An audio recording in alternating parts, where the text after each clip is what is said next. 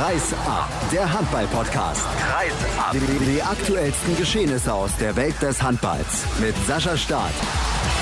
Willkommen zu Kreisab. Episode 78 prall gefüllt ist unsere Sendung heute auch wieder und ich habe drei Gesprächspartner, die mir Gesellschaft leisten werden, aber, und ich bitte da um Verständnis, da es organisatorisch nicht anders möglich war, nicht gleichzeitig. Das schmälert hoffentlich nicht die Qualität. Wir sprechen heute unter anderem intensiv über das Spiel zwischen dem Bergischen HC und der SG Flensburg-Handewitt. Wir stellen das neue Magazin der DKB Handball Bundesliga 7 Meter ein wenig genauer vor und wir diskutieren ab sofort über eure Thesen, aber zunächst mal sage ich Hallo nach Köln und Hallo an Christian Stein von Handball World. Ich grüße dich. Ja, ich habe es gerade schon gesagt, wir wollen über eine These diskutieren, die die Hörer aufgestellt haben. Das wollen wir ab sofort wöchentlich machen. Da kommen wir aber gleich zu. Zunächst mal auch an dich die Frage, wie bist du in die Saison gekommen? Ja, ganz entspannt. Ein paar Spiele habe ich natürlich schon gesehen. Die Vorbereitung war auch ganz, ganz gut gelaufen. Wir sind auch noch dabei, unsere Datenbank zu vervollständigen, weil die Vereine noch nicht alle mit den Informationen geliefert haben oder ihre Homepages noch nicht aktualisiert haben, gerade im Frauenbereich. Von daher haben wir da noch einiges an Arbeit vor uns, was uns beschäftigt. Aber der Ligabetrieb hat schon zum Beginn sehr viel Spaß gemacht. Da waren einige Überraschungen mit dabei. Da haben wir in der Vorwoche schon ein wenig drüber gesprochen. Beispielsweise gab es ja den Sieg von Leipzig gegen den HSV. Eisenach hat gegen Lübecke gewonnen und Stuttgart hat auch nicht so schlecht ausgesehen gegen die HSG Wetzlar. Auch in dieser Woche gab es wieder ein paar Ergebnisse, wo man sagt, ja, okay, das hätte man sich so äh, vielleicht nicht vorgestellt. Ein sehr, sehr hoher Sieg des HSV gegen Lemgo finde ich äh, durchaus überraschend, wenn man sieht, was da letzte Woche so gezeigt wurde. Dann die Füchse Berlin haben sich erholt erholt von der Schlappe am ersten Spieltag in Melsung, konnten relativ souverän in Wetzlar gewinnen und Gummersbach hat äh, Balingen äh, zu Hause geschlagen, also sprich in Balingen und das ist sicherlich auch ein Ergebnis, das nicht alle auf der Rechnung hatten. Wir wollen aber in diesem Take vor allem über ein paar Themen sprechen, die nicht unbedingt auf dem Handballfeld liegen, sondern ein wenig abseits. Und es gab ein Interview von Thorsten Storm. Jetzt muss ich gerade noch mal schauen, wo er das gegeben hat. Aber ich glaube, es war in der Welt am Sonntag. Genau. Und da hat er gesagt, was ein Handballengagement des FC Bayern München angeht. Ich würde mich riesig freuen, wenn Bayern München eine Profi-Handballmannschaft aufbaut. Das wäre ein Glücksfall für die Liga. Dem Basketball hat der Einstieg der Bayern auch einen Schub gegeben und die öffentliche Wahrnehmung deutlich erhöht. Ich glaube, das steht außer Frage. Wie stehst du zu dieser Thematik? Naja, also grundsätzlich muss man ja sagen, wenn wir über den FC Bayern München Handball reden oder von mir aus auch Borussia Dortmund. Ich glaube, das ist ein bisschen naheliegender, weil die schon eine hochklassige Handballabteilung haben, weil Dortmund auch wirklich ein Traditionsstandort im Handball letztendlich ist. Dass es durchaus äh, einen positiven Schub in der öffentlichen Wahrnehmung und in TV-Zahlen vielleicht irgendwie sein würde. Dem Basketball mag es einen Schub erstmal bei den wirtschaftlichen Zahlen gegeben haben. In den TV-Quoten, die ich so gelesen habe, kann ich das noch nicht entdecken. Im Gegenteil, der Basketball ist da ungefähr um Faktor 3 niedriger gegenüber dem, was der Handball bei Sport 1 regelmäßig irgendwie erzielt. Also von daher bei Spielen irgendwie im TV hat sich das zumindest noch nicht großartig bemerkbar gemacht. Klar ist, der FC Bayern ist der wahrscheinlich äh, größte, einflussreichste Sportverein, den es in Deutschland gibt aber Handball hat es in München und in Bayern immer schon sehr, sehr schwer gehabt. Also wir haben jetzt gerade mal in der zweiten Liga ein paar Vereine aus Franken mit Rimpa, mit Coburg, die da hochkommen. Schwabing, Milbertshofen, die haben es alle nicht über Jahre hinweg irgendwie geschafft, sich zu etablieren, obwohl damals schon mit viel Geld hantiert wurde. Und deswegen würde ich mir zutrauen zu sagen, ich sehe da eher einen Einstieg von Borussia Dortmund, als dass ich einen des FC Bayern sehe, zumal ja Uli Uli Hoeneß beim FC Bayern ja auch eher dem Basketball als aktiver Sportler zugeneigt war als im Handball. Und ich sehe da einfach niemanden beim FC Bayern, der irgendeine Affinität zum Handball gerade hat. Ich kann es mir nicht vorstellen, dass der FC Bayern da einsteigen wird ist vielleicht auch der Handball nicht hip genug für den FC Bayern München und so ein Traditionsverein wie Borussia Dortmund, der eventuell, auch wenn so ein Slogan und so eine Kampagne wie echte Liebe das in den letzten Jahren vielleicht ein bisschen ad absurdum geführt hat, eher geeignet im Handball einzusteigen als der FC Bayern? Naja, der FC Bayern ist jetzt auch nicht gerade der Verein der Hipster. Also ich glaube, der letzte Hipster beim, beim FC Bayern war Paul Breitner in den 70ern. Ansonsten ist der FC Bayern ja auch relativ konservativ eingestellt. Ja, der Handball hat natürlich seit Stefan Kretschmer nicht mehr aktiv ist oder so keine, keine schillernde Persönlichkeit mehr auf dem Parkett. Selbst ein Pascal Hens ist nicht mehr in der Wahrnehmung, die er früher mal hatte in den Medien. Und wir sind ja gerade dabei, den populärsten deutschen Handballer zu ermitteln. Die populärsten sind im Moment Uwe Gensheimer und Silvio Heinevetter gewesen. Alles nicht unbedingt jetzt die Charaktere, wo ich sage, die ähm, stehen jetzt irgendwie auf einer Stufe mit einem Dirk Nowitzki zum Beispiel. Jetzt hast du gerade schon gesagt, Borussia Dortmund wäre da eventuell ein Club, der in Frage kommt. Es gab mal Gerüchte, dass die gegebenenfalls irgendwann dann die Lizenz des ASV Hamm Westfalen übernehmen könnten, um dann relativ schnell den Sprung in die erste Liga zu schaffen. Was weißt du denn darüber? Naja, also es ähm, gibt nichts Großartiges, Konkretes. Ne? Man hört natürlich immer ein bisschen Hintergrundrauschen. Fakt ist natürlich, dass mit Kai Rotenpieler ein sportlicher Leiter beim ASV Hamm Westfalen ist, der seine handballerischen Wurzeln auch in Dortmund hat, der damals mit dem OSC Tier Dortmund in der ersten Liga gespielt hat, da seine Karriere begonnen hat, die dann hinterher als Nationalspieler endete. Fakt ist auch, dass der DHB und die HBL ihre Geschäftszentralen praktisch in Dortmund haben. Von daher auch jetzt dieses 50 Jahre Bundesliga-Event in Dortmund stattgefunden hat. Also das sind alles so Bausteine, die darauf schließen lassen könnten, dass man sich tendenziell da eher in Dortmund etablieren will, zumal ja auch der Supercup in München jetzt auch nicht mehr stattfindet, sodass in Bayern praktisch keine aktive Werbung für den Handball großartig betrieben werden kann. Würdest du persönlich das begrüßen, wenn es ein Borussia Dortmund Handball in der ersten Liga geben würde?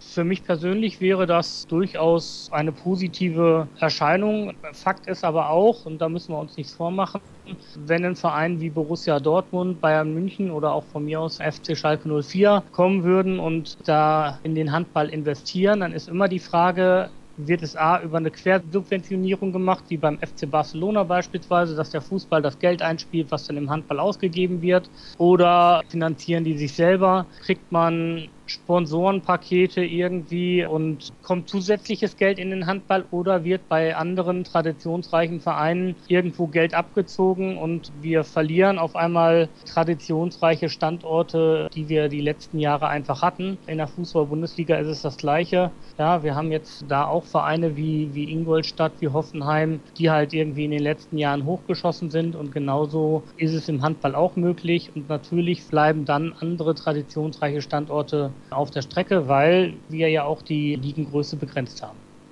Wobei ich beim Fußball dazu sagen muss, der FC Ingolstadt ist tatsächlich ein Verein, der nicht so extrem von Audi subventioniert wird, wie viele das denken. Von daher sollte man das auf gar keinen Fall in den falschen Hals bekommen. Aber wir wollen nicht abschweifen, sondern wir wollen natürlich beim Handball bleiben und ich denke, dass uns dieses Thema in den nächsten Wochen oder in dieser Saison noch ein wenig intensiver begleiten wird. Es gab da ja auch schon eine Kolumne zu diesem Thema, ein Appell von Stefan Kretschmer bei sport1.de, wo er darauf hingewiesen hat, beziehungsweise gesagt hat, Jungs vom FC Bayern München und von Borussia Dortmund, engagiert euch im Handball, es kommt euch auch selbst zugute, denn ihr habt davon etwas, weil eure Marke ja auch ein bisschen mehr wahrgenommen wird, aber ich glaube, der FC Bayern und Borussia Dortmund haben jetzt kein Wahrnehmungsproblem, von daher schauen wir mal, wie sich das entwickelt. Wir haben unsere These der Woche, die dieses Mal lautet, die Titellosigkeit der Nationalmannschaft seit über acht Jahren schadet dem deutschen Handball mehr als ein Streit in der Führungsetage des DHB. Was sagst du dazu? Naja, ich glaube, an Titeln muss man es nicht unbedingt festmachen. Natürlich sind Titel schön und können dem Handball einen Schub geben. Allerdings, wenn ich darüber nachdenke, ob der Europameisterschaftstitel jetzt großartig was gebracht hatte 2004, das sehe ich nicht so. Es war natürlich die Heim-WM 2007, die so dem Handball einen richtigen Schub gegeben hat. Das wäre aber auch gewesen, wenn Deutschland jetzt im Finale letztendlich dann gegen Polen verloren hätte, dann wäre der Schub trotzdem da gewesen. Das heißt, aus meiner Sicht, man muss einfach begeisternd Handball spielen und man muss das Ganze auch relativ erfolgreich spielen. Das heißt für mich, zumindest das Finalwochenende erreichen, sprich irgendwie im Halbfinale regelmäßig mal dabei sein. Dass das schwer ist, ist keine Frage, denn wir haben jetzt da mit Frankreich, Spanien, Kroatien, Dänemark eigentlich die letzten Jahre immer die üblichen Verdächtigen gehabt, die dabei waren. Da wird dann mal mit Katar vielleicht noch ein Außenseiter irgendwie zufälligerweise da reinrutschen, aber ansonsten sind das ja die vier Mannschaften, die wir die letzten Jahre hatten. Und da müssen wir den Anschluss wieder herstellen. Und dann ist das völlig egal, ob wir da einen Titel haben oder nicht. Dann kommt auch da Begeisterung rein. Der Führungsstreit im DHB ist, glaube ich, für alle, die jetzt schon im Handball aktiv sind, ein großes Problem und sorgt dann vielleicht dafür, dass sich einige vom Handball verabschieden, die jetzt aktuell da sind. Das sind, glaube ich, zwei verschiedene Aspekte. Beim einen kommen Leute neu hinzu und können Leute neu hinzugewonnen werden. Beim anderen vergrault man die Leute, die schon da sind. Ist denn der Streit in der Führungsetage ganz provokant gefragt überhaupt ein Problem für den Handball in Deutschland oder krankt es nicht an ganz anderen Stellen?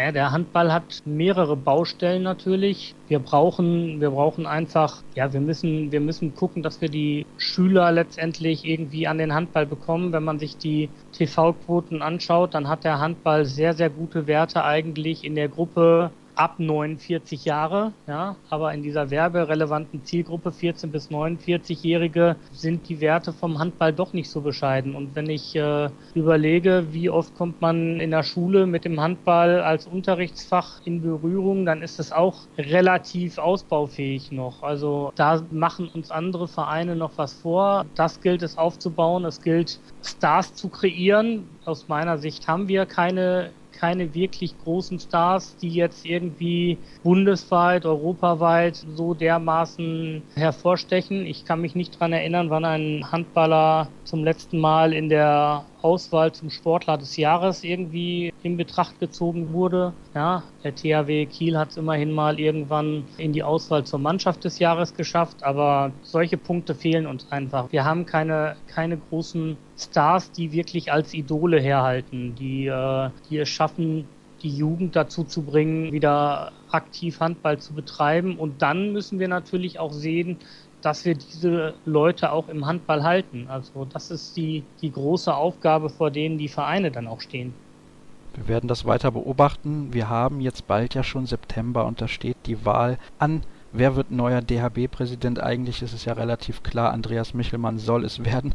Vielleicht bewirbt sich ja kurzfristig noch irgendjemand. Ich bin mal gespannt, was am Ende dabei rauskommt. Wir kommen zum Ende unseres ersten Takes und auch für dich habe ich jetzt noch fünf Fragen vorbereitet, die ich ja allen Kollegen in der großen Vorschau gestellt habe. Ein bisschen anders, weil allgemeiner gehalten. Und los geht's mit Bitte um sehr kurze Antwort. In dieser Saison freue ich mich besonders auf. Spannende Spiele. Dieser Spieler wird alle überraschen. Ja, ich habe mich da mal für Yves Kunkel von Balingen-Waldstätten entschieden. Links außen, letzte Saison in Minden. Er hat mittlerweile schon sein erstes A-Länderspiel gemacht mal im Sommer. Und von daher glaube ich, dass er so richtig durchstarten wird diese Saison. Diesem Akteur wünsche ich besonders, dass er verletzungsfrei bleibt. Grundsätzlich jedem, ich denke nach der letzten Saison in erster Linie Holgert Lahndorf. Deutscher Meister wird die SG Flensburg-Handewitt. Und absteigen?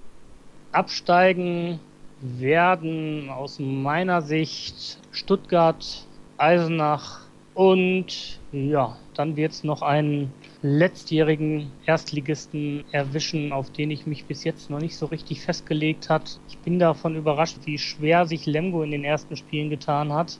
Deswegen befürchte ich, dass es den TBV Lemgo mal erwischen könnte.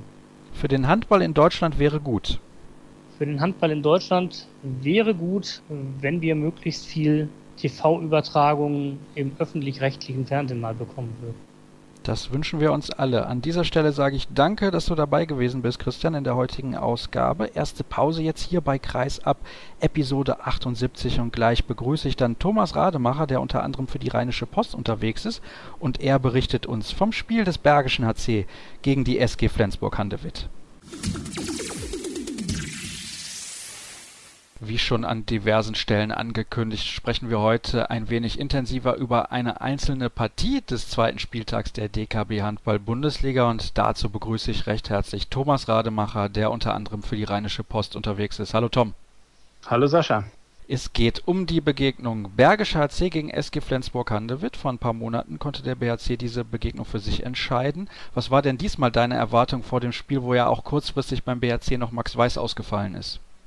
Ja, die Vorzeichen waren genau umgedreht dieses Mal. Beim letzten Mal war es ja so, dass der BHC komplett angetreten ist gegen eine dezimierte Aufstellung von den Flensburgern und deswegen ja, da nicht favorisiert war damals, aber schon doch auch eine gute Chance hatte, auch mit zehn Tagen Vorbereitung, im Gegensatz zu Flensburg, die da auch kurzfristiger spielen mussten. Von daher war das da eine ganz andere Situation als dieses Mal, wo Flensburg komplett antritt oder zumindest nahezu komplett und der Bergische HC massive Verletzungsprobleme hat. Und wie du schon gesagt hast, Max Weiß auch noch zusätzlich ausgefallen ist am Kreis. Also die Bergischen hatten da diverse Positionen, wo sie nicht wechseln konnten. Und das hat man dann auch deutlich gemerkt.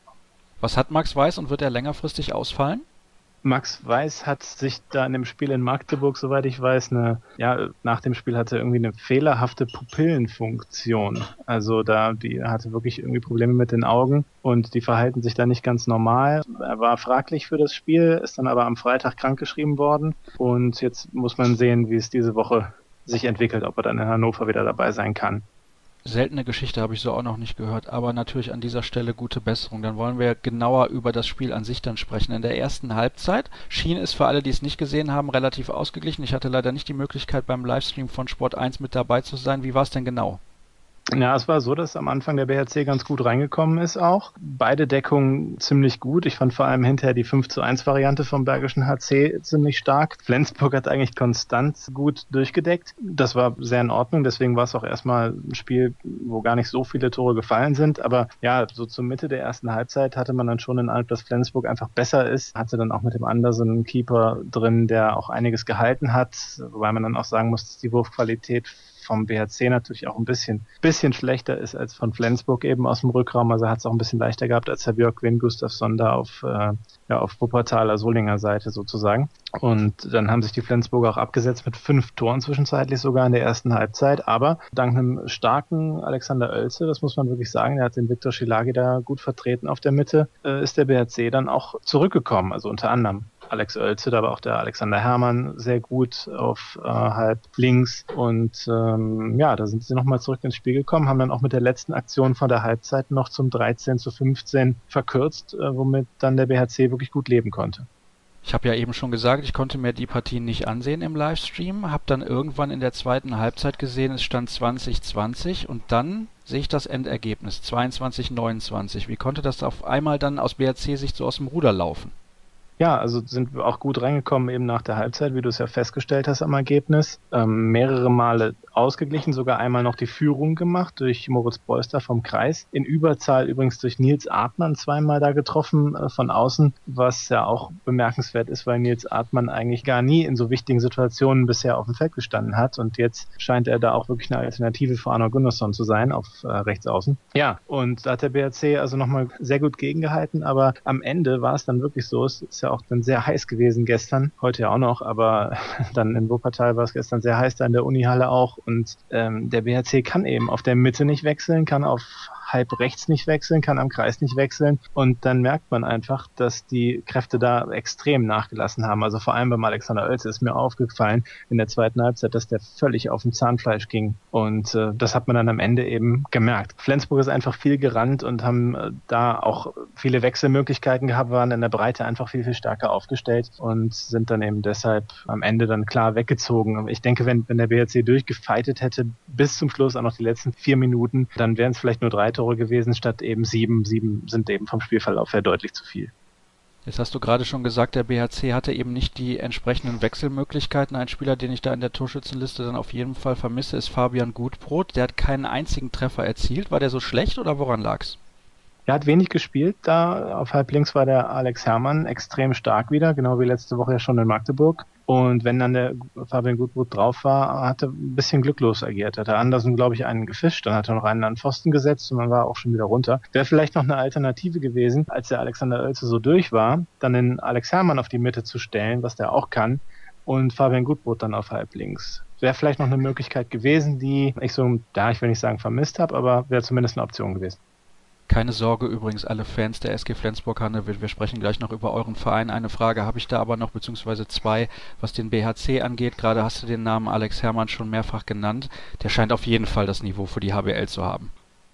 Definitiv. Wahnsinnsspieler, unglaubliche Dynamik, Riesenwurf, Sprungkraft, alles, was man braucht. Das komplette Paket, kann man sagen. Also schon bärenstark. Ja? Also das ist echt ein guter Mann für einen BHC, da auch auf halb links. Zusammen mit dem Gutboot, ja. Trotzdem braucht der Verein natürlich seine Stammspieler wieder zurück, vor allem Viktor Schilagi und Christian Nippes. Wann ist mit den beiden wieder zu rechnen? Schilagi ist, glaube ich, jetzt im Plan, dass er wieder ins Training einsteigt diese Woche. Wie schnell er dann einsatzbereit ist, ist natürlich was anderes. Er hat ja jetzt wirklich äh, monatelang nicht trainiert. Hat sich im vorletzten Saisonspiel da am Fuß verletzt und ist seitdem völlig außer Training. Also ich kann mir nicht vorstellen, dass er jetzt dann sehr bald spielt, aber er ist jetzt zumindest mal wieder zurück dann im Training und äh, dann werden wir schauen, wann er dann wieder einsatzbereit ist, auch wenn es dann nur für wenige Minuten ist. Und bei Christian Nippes ist es noch ein bisschen kritischer wohl, da seine Verletzung. Da ist ja auch, das ist das Knie und da ist es ein bisschen problematisch und da wird am 14. September, wenn ich mich richtig erinnere, das nächste MRT gemacht und dann muss man entscheiden, ob da vielleicht sogar eine Operation notwendig ist oder ob man es vielleicht irgendwie auf herkömmlichem Wege lösen kann. Aber es kann sein, dass er noch ganz, ganz lange ausfällt und es kann auch sein, dass das dann am 14 äh, vielleicht dann auch kurzfristig irgendwie, dass da dann wieder was geht. Aber da muss man mal abwarten. Das hört sich nicht gut an, wenn ich ehrlich bin. Dann lass uns mal über die SG Flensburg-Handewitt sprechen. Da gab es einige Neuzugänge, eben hast du es schon erwähnt, deswegen hatten die natürlich viel, viel mehr Möglichkeiten zu wechseln. Wie hat dir dieses Wechselspiel bei der SG denn überhaupt gefallen? Hat das harmonisch gewirkt?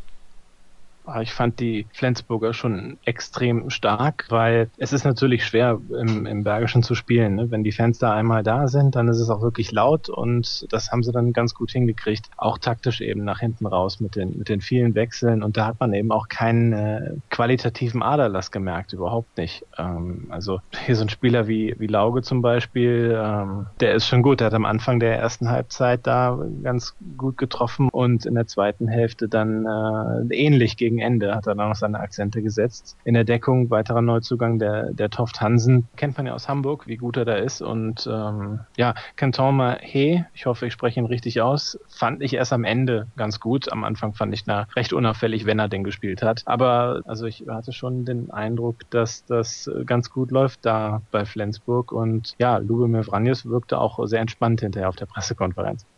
Hat er schon ein bisschen was gesprochen über das Topspiel nächste Woche gegen Kiel? Nee, gar nicht. Ist überhaupt nicht drauf eingegangen worden auf die Zukunft. Ging dann nur um das Spiel beim Bergischen HC, hat sich ein bisschen darüber aufgeregt, dass der BHC länger spielen durfte und halt nicht so schnell ins Zeitspiel geraten ist, wie dann angeblich die Flensburger. Man hätte das erste Mal in seiner Karriere eine Zwei-Minuten-Strafe bekommen. Es wäre vorher wirklich noch nie passiert, dass er als Trainer zwei Minuten bekommt. Dieses Mal war es so. Naja, aber da hat das dann mit Humor genommen. Also netter Kerl. Ich denke, bei einer sieben Tore Niederlage wäre es anders ausgefallen, aber er hat mit sieben Toren gewonnen mit seiner Mannschaft. Von daher passt das, glaube ich, für den guten Lubomir Franes und du sagst es auf jeden Fall ein sehr, sehr sympathischer Trainer und ein sehr, sehr sympathischer Mensch. Denkst du denn, dass dieses Topspiel dann nächste Woche gegen den THW zu früh kommt? Generell in der Saison hättest du sowas lieber später oder denkst du, es ist auch in Ordnung, wenn man das bereits am dritten Spieltag hat? Naja, ich bin ja ein Freund von äh, amerikanischen Systemen und wäre ja eh für die Playoffs, dann hätten wir es ja auf jeden Fall spät in der Saison. Also bin ich natürlich dafür, eher spät in der Saison gegeneinander zu spielen, weil die Mannschaften dann eingespielt sind und man wirklich sieht, wer das beste Team ist, also unter diesen beiden dann in diesem einen Spiel. Ob das dann beim dritten Spieltag schon der Fall ist, sei eben mal dahingestellt. Grundsätzlich denke ich, dass die Flensburger sehr gute Chancen haben werden gegen Kiel, vor allem eben zu Hause und äh, dass man die erstmal schlagen muss. Also ich denke, dass eben jetzt aus Sicht des Bergischen HC der Saisonstart da in Magdeburg und gegen Flensburg schon eben ja denkbar ungünstig ist, äh, dass es zwei Gegner sind, auch in dieser Auswärtsheimkonstellation, gegen die es dann eben passieren kann, dass man eben so verliert. Es ist natürlich klar, dass es für den BRC auch in dieser Saison nur darum geht, sich in der DKB Handball-Bundesliga weiterhin zu etablieren. Geht was nächste Woche in Hannover aus deiner Sicht oder ist das aufgrund der unglaublich dünnen Personaldecke eher auszuschließen?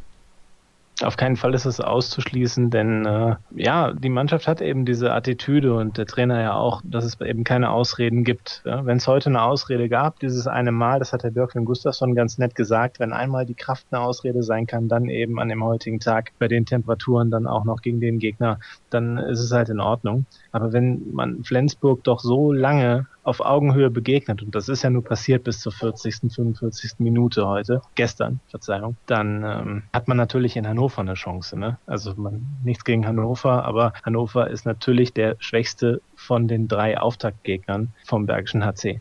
Danach geht es übrigens zu Hause gegen Eisenach und ich glaube, spätestens dann muss ein Sieg her, damit es da nicht Unruhe gibt im Umfeld des Bergischen Handballclubs 06. Tom, ich danke dir recht herzlich für deine Einschätzung zu dieser Partie. Ich hoffe, dass alle Fans beider Mannschaften und auch alle Hörer generell ausreichend informiert sind über das, was in Wuppertal gestern so los war. Es gibt jetzt die nächste und auch letzte Pause in unserer heutigen Sendung und gleich begrüße ich die geschätzte Kollegin Desiree Krause, aber eben erst nach einer kurzen Unterbrechung. Wir gehen in den letzten Take unserer heutigen Sendung und ich begrüße eine sehr sympathische Kollegin, die ab sofort, beziehungsweise letzte Woche hat sie es ja auch schon getan, das neue Online-Magazin 7 Meter für die Handball-Bundesliga moderieren wird. Desiree Krause ist bei mir. Hallo Desi. Hallo. Bist du auch gut in die neue Saison gekommen? Auf jeden Fall. Also wir hatten ja schon einiges zu tun. Wir hatten schon zwei Events von der HBL mit dem Supercup und dem Traditionsspiel und da fiel es nicht unbedingt schwer, gut reinzukommen wo du jetzt sagst, Traditionsspiel, das war bestimmt nochmal eine tolle Sache, da auch so Cracks wie Andreas Thiel und Kyung Shin Yoon zu sehen. Jun, ja. ja, weil das sind natürlich Spieler, die man nicht alle Tage zu sehen bekommt. Auf jeden Fall. Also gerade mal eben aus Südkorea angereist, das war schon, schon echt cool und wir hatten auch die Gelegenheit, die Jungs mal kennenzulernen beim gemütlichen Abendessen und das war sehr, sehr schön.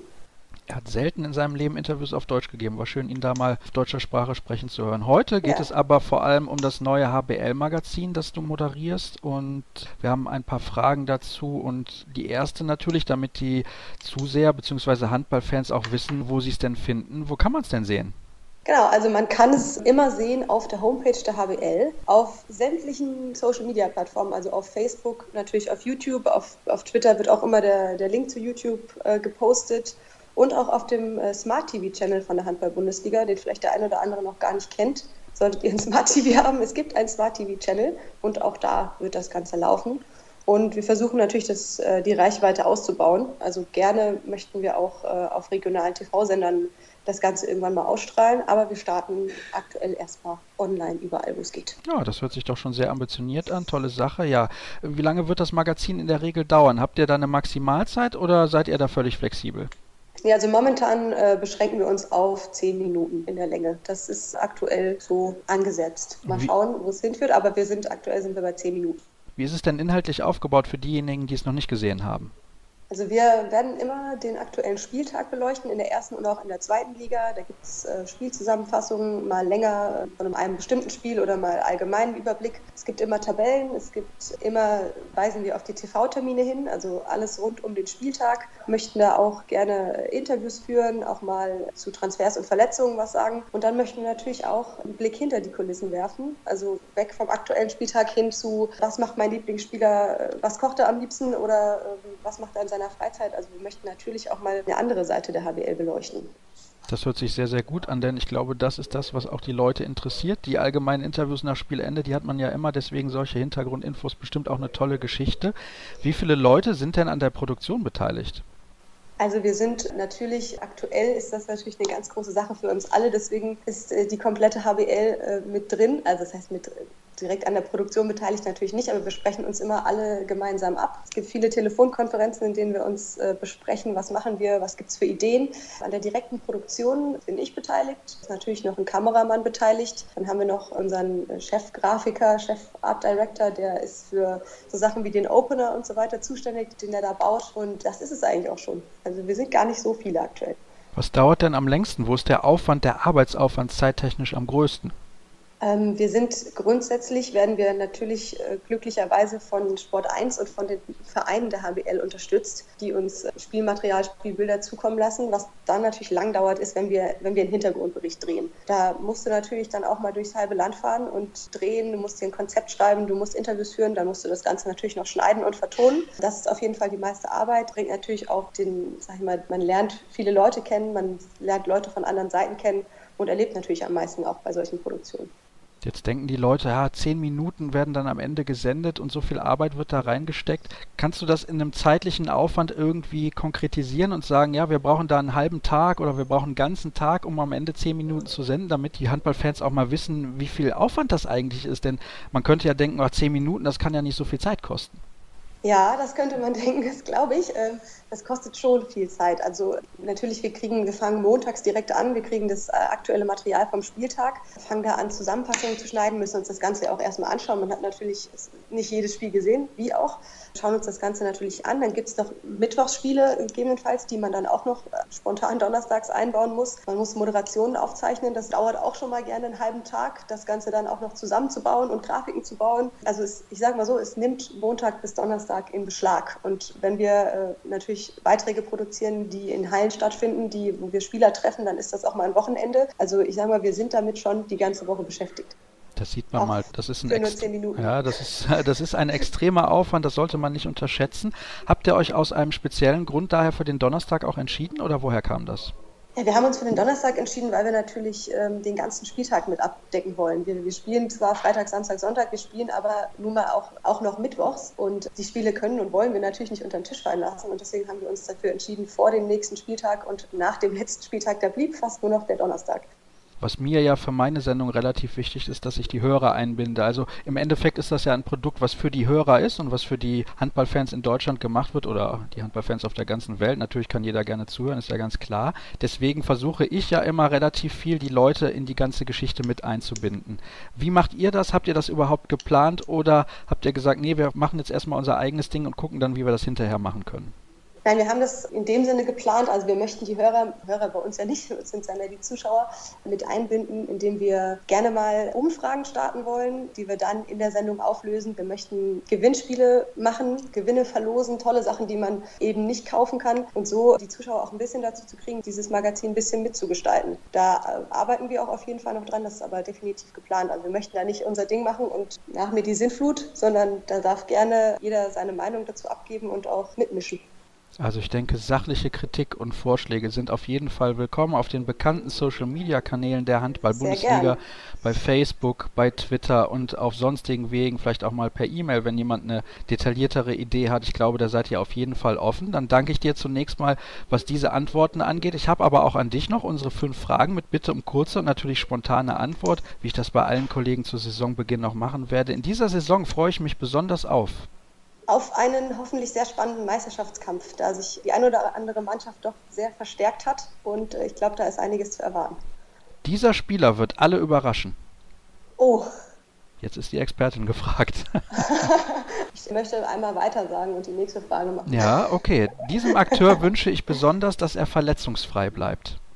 Ja, ich hätte es sehr Paul Drucks gewünscht, denn ich finde, Paul Drucks ist so ein starker Spieler in seinen jungen Jahren und dass er jetzt verletzt ist, ist sehr, sehr traurig. Dem hätte ich gewünscht, dass er verletzungsfrei bleibt.